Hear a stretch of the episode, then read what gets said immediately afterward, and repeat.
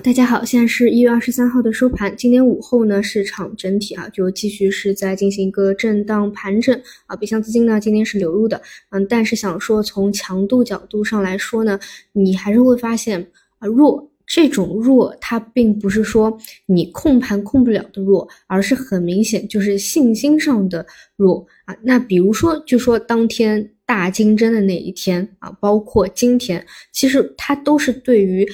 前一日大跌的一个修复啊，这种修复它并没有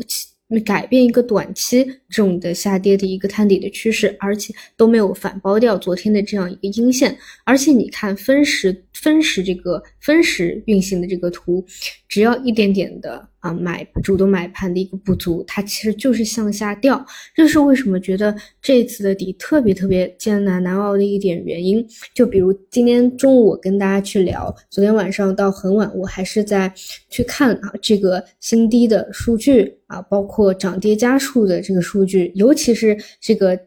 跌停板的这个数据啊，又是创出一个历史新高了。毕竟这几年一直在发行个股啊，你个股的数量多了，那你这个数据自然是往极端去走的。那哪怕说现在这个数据跟二二年四月份那个底部是超越的，或者说有啊还差一点点没有超越，那那那个二二年的四月份可以认为是一个大级别的一个。一个超跌的一个底部了，那再往前的话就是一八年十月份哈，一九一九年初哈，那那时候的一波行情啊，就哪怕这种数据它是到位的啊，新低的数据是到位的，但是你会发现现在每一次的短期分时的极端，你到了该反弹的时候，它也反弹了，但是这个反弹的力度它就是弱，它就是像没有信心一样啊，不像是。之前的那个二二年的四月份，可能说大家也都知道，知道有一个锚定的点，说你你不可就总归不可能永远是这样风控着的吧？你这件事儿结束了，你总归要能够去抓经济吧？你有这样的一个节点在，但现在就是很多问题它迟迟的不去解决，所以就是市场上的这种信心啊，买盘啊，它就它就是信心不足，所以每次该反弹的节点它也有，但是就是不是那种真正的。很就是你很明确它是头也不回的这种大概率见底的一个走势，它不是。那但凡它不是，它是一个弱反弹，它能够让我们感受到它的信心是不足的，力度是不足的。现在又是一个比较明显的长期空头和短期空头的走势，那么一天不反转，一天新低，这个就是很大的问题。那么唯有什么情况这件事情才可能发生变化呢？就还是你有没有什么根本性的一些变化啊？根本性的变化。就是无论是你有强烈的这个平准资金也好，还是什么强烈的政策也好，但很可惜，就是这件事情已经等了等了很久，快等了半年了吧，就是一直在说，一直在等，但是就没有过啊，就没有过。然后这个也不可能我们提前去去预期啊，明天就有或者后天就有的事情。那么如果说真的它迟迟迟迟的这件事情都不发生变化，那怎么办？那你只能是跌的。足够的，足够的，让大家都有一个共识。这里真的是很很很低很低的一个点位了啊！就是你真的在跌，你这个确实也也是无法想象的这这样的一个情况了。实际上，它能在今天跌到两千七百二十四点，已经是其实在半年前根本不可能去想得到的一个位置。这半年有那么多的。机会有那么多可以出政策的一个时机，有那么多比较重要的技术点位，但就是一次又一次的，并没有，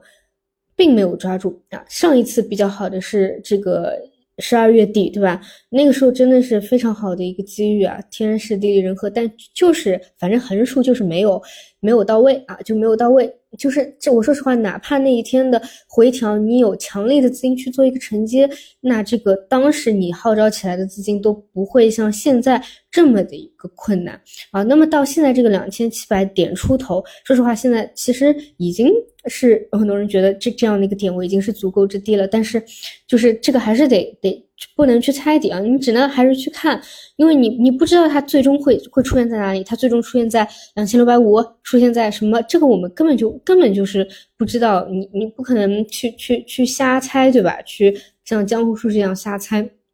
那么就是到这样的一个某一个临界点位，就真的是场外很多，就肯定有很多人，他其实已经好几年就是没有参与股市，他其实就是在。就是在看着，就是在等着，因为我身边就有这样的亲戚啊，是这样子，他已经很多年都都不做股票了，但是他知道现在市场这样的一个情况，同时他也会认为这个确实点位是一个是一个。比较低啊，就是比较那啥的，就因为各种原因砸下来的一个位置，他也会去等着说啊，那这个两千七、两千六，我看我看看看这个情况，包括场内啊很多这个之前因为被动的止损啊，这样这样降下来的仓位，你真的到了一个就是觉得足够啊，大家能够有共识说你你真的是跌出跌的便宜，你真的有力度的这样一个下跌下来，那么还是还是可以，还是可以有。比较有力度的一个反弹，但现在接下来还是有一个最大的问题，就是我比较担心问题，就是说你哪怕有啊，这哪怕有你你没有搭配政策上真正的一个强力的大家想要去去期待的那些事情啊，无论是什么转融通也好，还是 IPO 能不能降速也好啊，停止也好啊，还是各种做空的工具也好啊。啊，就是这种，包括对于经济上的一个刺激，那它的定义跟二二年的四月份、二二年的十月份、二三年的年中啊那一波下跌的反弹，它性质是一样的，它就是在一个漫长的，而且是已经是在主流的这个股市国家里面啊，绝对已经是超出历史前无古人后不知道有没有来者的。这样的一个连续四年五年的下挫的大熊市里面，它的一个超跌反弹的波段，这个超跌反弹的波段几呃三百个点、四百个点啊，它依旧是非常可观，愿意去吸引场外资金介入的，但它并没有真正的扭转这样的一个长期的趋势。那么怎么办呢？你真的比如说反弹到了三千点啊，到了一个又又碰到了这样的一个长期熊市的下行线，那届时会不会？去止盈掉呢？会不会再重新再下一波下探，再超跌，再再再来一波超跌反弹呢？那当然是非常有可能的，就是就是就是这样的一个趋势，就就是顺应这个趋势，你你只能够有的有有的这样的一种一种可能的操作的方式了。所以跌跌下来，跌跌的足够。大家有共识，说你确实可以发动一波比较不菲的超跌反弹，它是一点，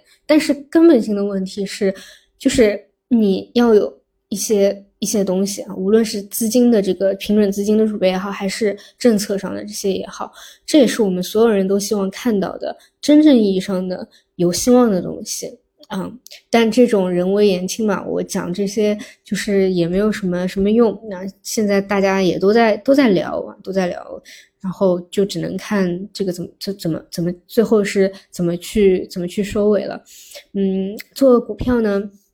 它有一个很有是有一个很大的缺陷的，就是它一定程度上它是嗯去跟着这个。贝塔走的，你不可能在一个负贝塔的市场里面，你说你一定要去找一个阿尔法啊，或者说你作为一个资产管理的人来说啊，你如果是资产管理，你绝对不可能只只做一只个股，对吧？你你你肯定是要做一个组合。那么一旦在一个下行的市场里面，你去做了一个组合，那大概率又是一个下行的。这个点啊，这个就是为什么我我跟大家讲，我是就上一波熊市嘛，有个朋友他熬不下去，后面他到现在为止他都没有入股市，他后来是去做了商品啊，就是这个原因，因为他会觉得股票股市这个东西，它还是跟这些啊就是绑定的太紧密了，就说有时候你真的无能为力啊，因为这些也不是你来去决定的。那么商品市场呢，他会觉得是供给和需求啊去。决定的，你到底是做多还是做空？那实际上你是可以有自己的